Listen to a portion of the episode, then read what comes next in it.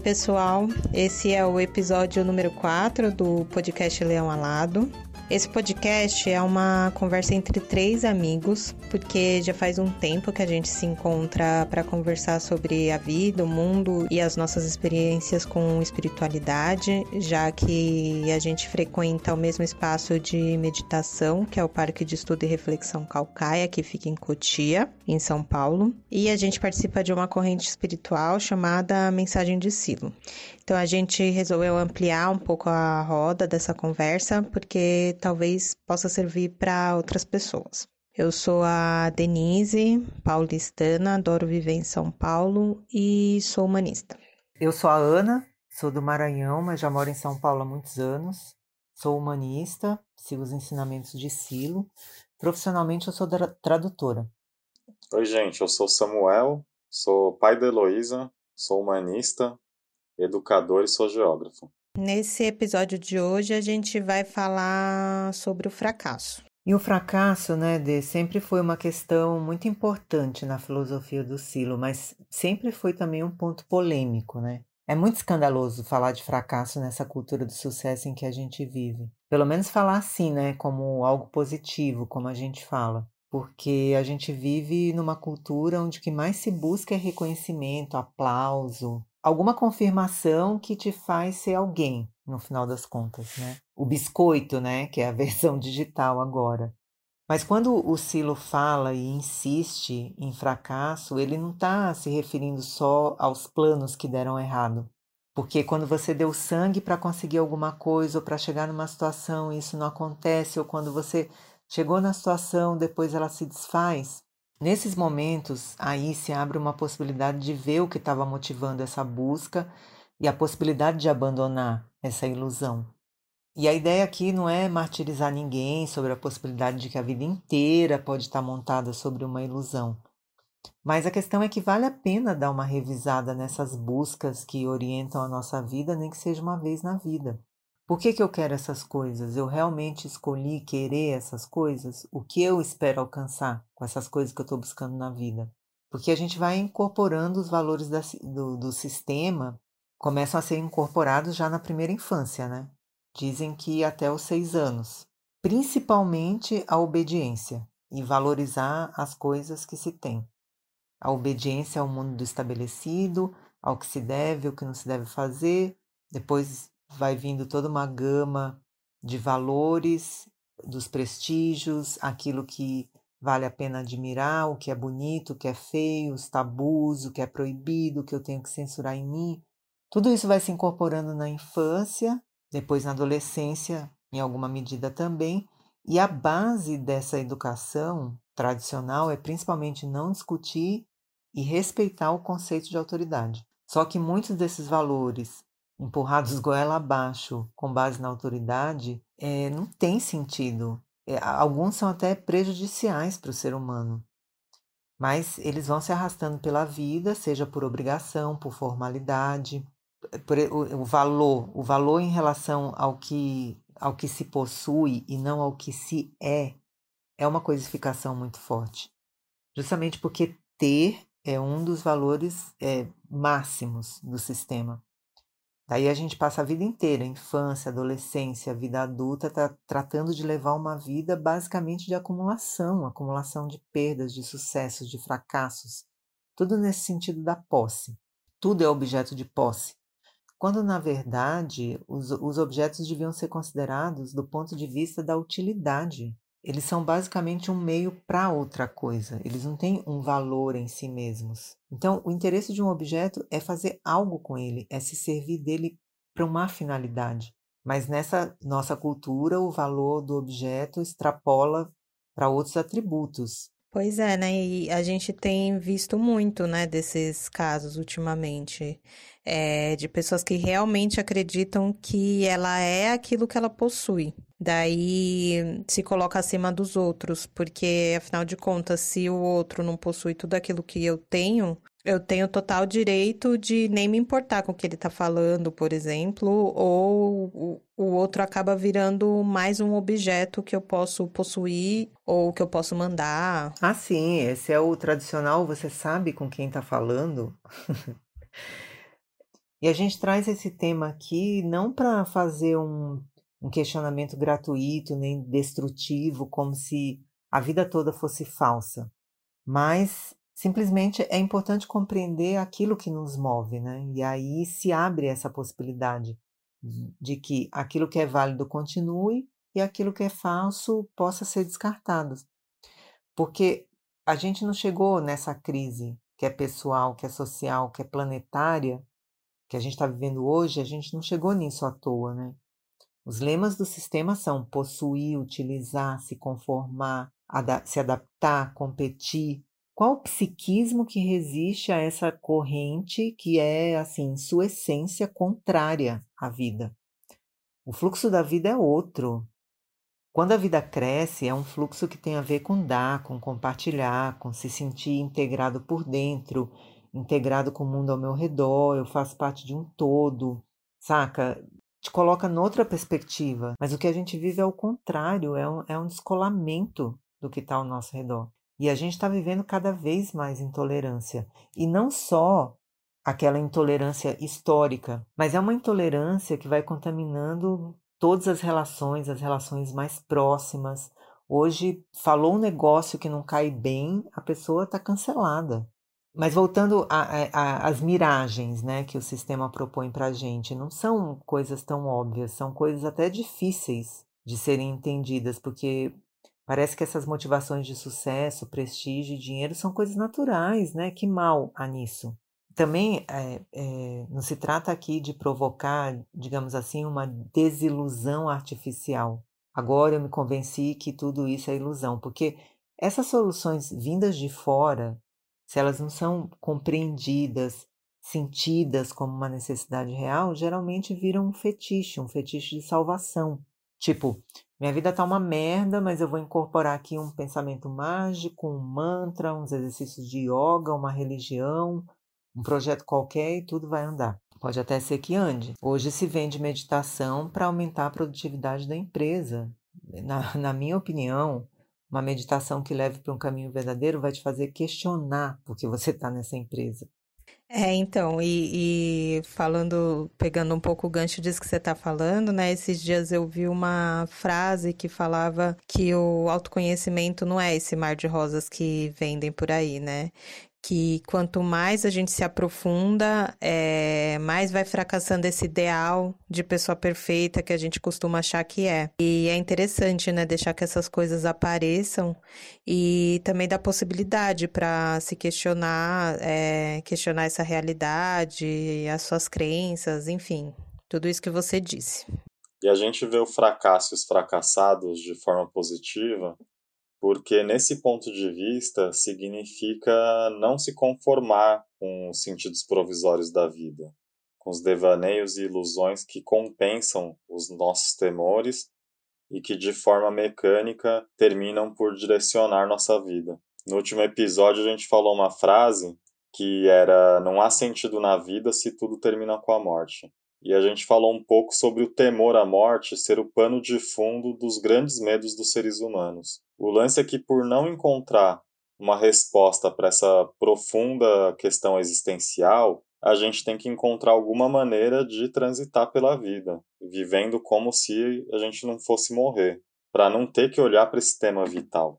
E a gente faz isso encontrando sentidos provisórios, direções provisórias para colocar nossa energia, nossa ação. Então, muitas vezes, a família, o casamento, os filhos, o trabalho, o estudo, ou até alguma causa muito interessante vão dando alguma direção para nossas vidas, ainda que ela não dá resposta para essa questão existencial profunda, que está relacionada com o sentido da nossa vida.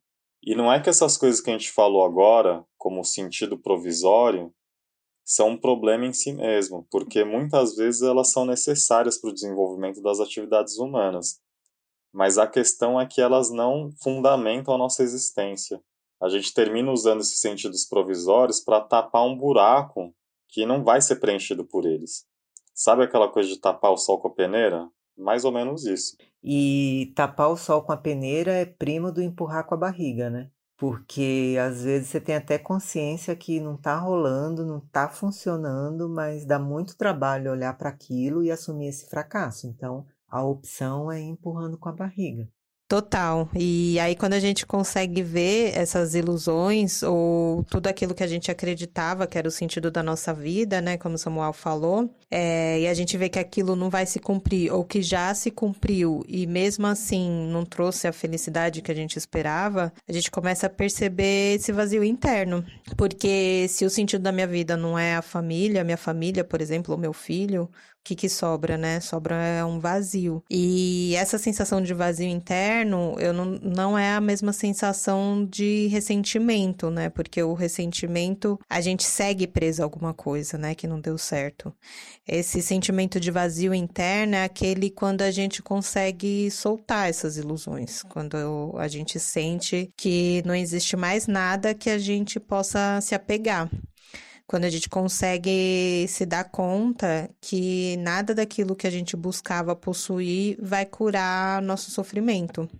E esse momento desse registro que cai tudo, que não sobra mais nada que eu possa me apegar, é muito assustador, porque me coloca num lugar de, do desconhecido. Mas ao mesmo tempo, são momentos preciosos, onde eu tenho a oportunidade verdadeira de olhar para mim e buscar o que é mais importante do que todas essas coisas externas, né? É nesse momento que eu tenho a possibilidade de permitir que algo novo se expresse, né? Novos sentidos e possibilidades. Com certeza esses momentos são uma oportunidade de o Silo disse naquelas jornadas de eh, inspiração espiritual que ele promoveu em 2007, que toda pessoa deveria, pelo menos uma vez na vida, re revisar seus fracassos e suas esperanças. A questão é que muitas vezes esse, esse momento de vazio é desperdiçado porque não se sabe muito bem o que está acontecendo. Parece um poço sem fundo, a gente não sabe onde vai parar esse mal-estar, não sabe se vai acabar um dia.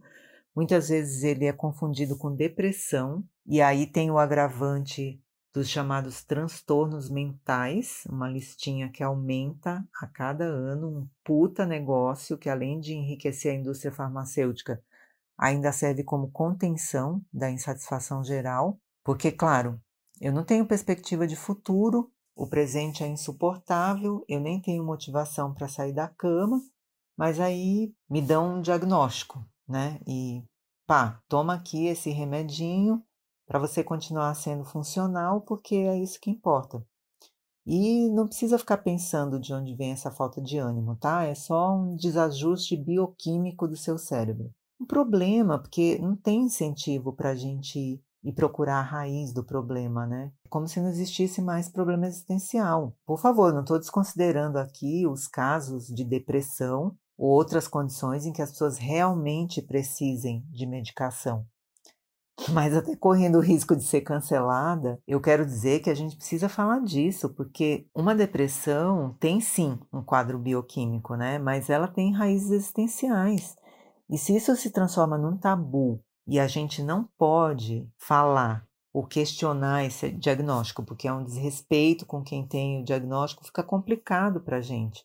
E fica muito bom para a indústria farmacêutica e para quem quer te convencer que o problema é você.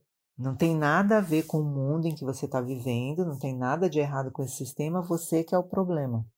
É, então, e o contrário, né, de encarar esse vazio que a gente estava falando, é simplesmente isso, né? Simplesmente ignorar tudo isso e buscar um outro objeto de compensação que me tira desse vazio, desse espaço de vulnerabilidade, porque a mente ela vai rapidamente tentar compensar com um novo sentido provisório, né? Ela vai tentar me tirar dessa estranheza e me colocar de volta nesse jogo de busca do êxito, né? Nesse espaço de conforto, onde a gente se sente seguro. Mas essa segurança é falsa, porque ela faz a gente sofrer e ela faz a gente cair num estado de ressentimento com a vida, com as relações, com a gente mesmo, porque a minha vida vira um círculo de busca, de compensação em compensação. E aí eu fico ali sempre tentando alcançar algo para preencher esse vazio, né? Direcionando minha vida em um sentido ilusório e provisório, que nunca vai se completar.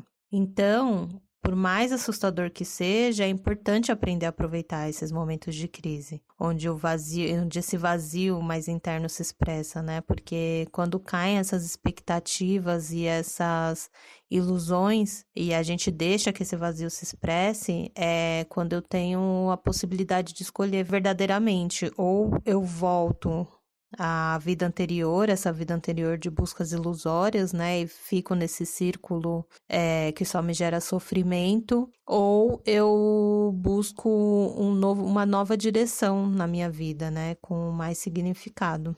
Porque também com o passar da vida, é, pouco a pouco a gente vai enfrentando problemas com esses sentidos provisórios que a gente escolheu para entreter nossas existências. E quando surgem os problemas, o que vai ficando como registro interno é essa frustração, a desorientação e esse vazio que a Denise falou. E é justamente nessa situação de fracasso existencial que muitas vezes a gente começa a se perguntar com sinceridade sobre a nossa vida e a nossa existência. É essa situação de fracasso que coloca a gente de outra forma para pensar sobre a nossa existência e sobre as questões de relevância. Então é nesse sentido que a gente pensa que o registro interno do fracasso é bom, porque talvez só nessa condição de fracasso e fracasso desse modelo de vida, desses valores que são afastados da nossa realidade interior, a gente consegue sentir a verdadeira necessidade de liberação interna. Talvez só no fracasso a gente vai ter a sinceridade e a liberdade para olhar para nós e nossas aspirações ilusórias e abandonar elas e reorientar nossa vida na direção de buscas definitivas, existencialmente falando. Então, bem-aventurados sejam os fracassados, porque com o fracasso a gente tem possibilidade de sair dessa rede de sombra e evoluir em direção ao sentido da vida. É isso mesmo, Samu. E a gente vem falando em quase todos os episódios, né? E eu queria finalizar aqui também mais uma vez dizendo que tudo isso que a gente vem falando, todo, toda essa descoberta, né, do fracasso, essa aceitação, na verdade, né, de que a gente é muito mais do que tudo isso, é um processo. É, eu estava falando com uma amiga e eu falava exatamente isso, né? Que a gente aprendeu a vida toda a ser de uma determinada forma, a responder às situações da vida de uma determinada forma, né? E isso não vai mudar do dia para noite, por mais que a gente queira, porque isso também é um tema, né? A gente quer que tudo aconteça de imediato, assim, tipo, hoje eu descobri que essa forma já não me serve mais, amanhã eu já quero acordar uma outra pessoa, dando outro tipo de resposta. É como querer entrar numa academia hoje e amanhã já tá na mais perfeita forma física, né? A gente sabe que isso não funciona de nenhuma maneira. É, e aí eu acho que é muito importante a gente sempre ter isso em conta, né? Nesse processo, porque Senão, a gente começa a se dar com pau, a se julgar, a se culpar. E aí, dessa forma, a gente vai se ressentindo, né, com a gente mesmo. É, então, gente, calma. É isso que eu me falo todos os dias, né? É, calma, é, segue nesse caminho de se entender, de se aceitar, de fracassar, né? Deixa esse vazio se expressar, se tratando durante todo esse processo como um verdadeiro amigo, que tudo vai dar certo. E é isso, gente. Eu espero que vocês tenham gostado dessa nossa conversa de hoje. A gente tem uma página no Facebook chamada Despertar com dois As. Vocês podem mandar mensagem para a gente por lá. Quem quiser conhecer também as referências que a gente fala aqui, tem o site silo.net, que tem muito material disponível gratuitamente. Nossa música é o Mosquitinho de Velório, do disco Kiko Dinucci e o bando Afro Macarrônico. É, a gente super recomenda. E como de costume, agora a gente vai para as nossas dicas culturais. Então, Dê, minha dica hoje, eu nem, nem sei dizer se é cultural, mas é jogo bom. Vai na minha aí que, que é jogo bom tem muito a ver com a conversa que a gente teve hoje sobre fracasso, e é uma fala do padre Júlio Lancelotti, que é um padre aqui de São Paulo, ativista, tá em todas aqui, todos os movimentos aqui ele participa, né? Ele é da Pastoral do Povo de Rua. Em uma live dessas de quarentena, é, ele terminou fazendo uma fala espetacular sobre é, essa ideia dos triunfadores e os fracassados nesse sistema. E além disso, ele também faz uma fala falando da opção religiosa dele pelos fracassados. É muito potente, assim, muito comovente. Vocês acham fácil aí no, no, no YouTube. Se colocar lá Júlio Lancelotti, fracasso, alguma coisa assim, deve achar. Tem uns sete minutos e vale muito a pena. Vale a pena mesmo, Samuel. Muito boa essa fala dele. E eu vou. Hoje eu vou indicar duas coisas. É... A primeira é um filme que chama Vida Secreta de Walter Mitty, que é dirigido e protagonizado pelo Ben Stiller, aquele ator das comédias românticas bem bobinhas que a gente conhece. É, mas nesse filme ele faz um cara que tem uma vida bem monótona e ele vive sonhando com uma outra realidade, né? E aí dessa forma ele passa a vida imaginando o que ela poderia ser. E a outra indicação é um livro do John Fante que chama Pergunte ao Pó, que é a história do Arturo Bandini, um cara que acabou de sair de casa e que tem o sonho de ser um escritor famoso. E aí ele vive sonhando com esse dia, né? Quando esse dia chegar mas a realidade dele é completamente outra, né? Ele não tem dinheiro, não tem trabalho, basicamente ele não consegue escrever porque ele quer escrever sobre a vida e as relações que ele também não tem. É... Aí um amigo me falou sobre o filme, ele estava falando, mas eu acho que serve muito para o livro também, que eu acho que exemplifica muito. Ele me falou que o filme se trata das ilusões que nutrem uma vida frustrada, né? E de como é esse momento do rompimento dessas ilusões, né? E para mim é o mais importante nessas duas indicações é exatamente isso, essa jornada que os personagens fazem nesse processo de reconhecimento e transformação. Então, essas aí as dicas. E fala aí, Ana, qual é a sua? A minha primeira dica é um documentário da Netflix que se chama Minimalismo, um documentário sobre as coisas importantes. É uma série de entrevistas com pessoas que acreditam que as coisas não trazem felicidade, né? Tratando daquela questão menos é mais. E aí o documentário trata do sonho americano, né? Que virou sonho de muita gente, não só dos americanos. O documentário nem tinha me chamado muita atenção, mas eu vi no site ciranda.net uma matéria que a Rosângela Gil fez sobre esse documentário, que ela dá uma boa síntese, falando a gente ficou refém do consumo, do consumismo, né? Quanto mais a gente compra, mais a gente precisa de dinheiro, mais precisa trabalhar, mais cansado fica, mais angustiado fica, mais a gente se endivida, porque o capitalismo é uma máquina de frustração e de criação de desejo. O documentário não questiona muito a estrutura que sustenta tudo isso, mas vale a pena assistir. E eu destaco aqui uma frase de um dos caras que criou o grupo Os Minimalistas, Ame as pessoas e use as coisas, porque o oposto nunca dá certo. E aí, seguindo nessa linha, tem outro documentário interessante também na Netflix, que é, é o Pepe, Uma Vida Suprema, sobre o Pepe Mujica, que foi presidente do Uruguai de 2010 a 2015. Através da vida, da vida simples dele, do Mujica, o documentário vai mostrar o oposto desse sonho consumista. Ele passou 12 anos como preso político, e isso está retratado num filmaço que também está na Netflix, que é A Noite de 12 Anos. E aí eu vou só destacar uma das frases dele no documentário, que é a seguinte: Muito do que eu digo hoje nasceu naquele tempo de profunda solidão no cárcere. Eu seria mais fútil, mais frívolo, mais superficial, mais seduzido pelo sucesso.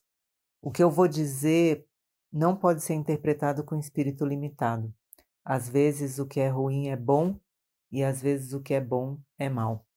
E, por último, como eu citei essas jornadas de inspiração espiritual que o Silo realizou em 2007, se alguém tiver curiosidade, pode encontrar no YouTube a fala completa, que deve ter, acho que no máximo uns 20 minutos, está legendada em português.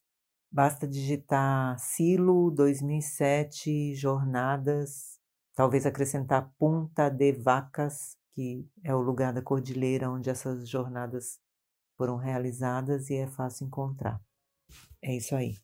É legal, gente. Quem tiver interesse, o nosso podcast ele sai a cada 15 dias, sempre às sextas-feiras ao meio-dia. E para fechar, eu desejo para vocês paz, força e alegria.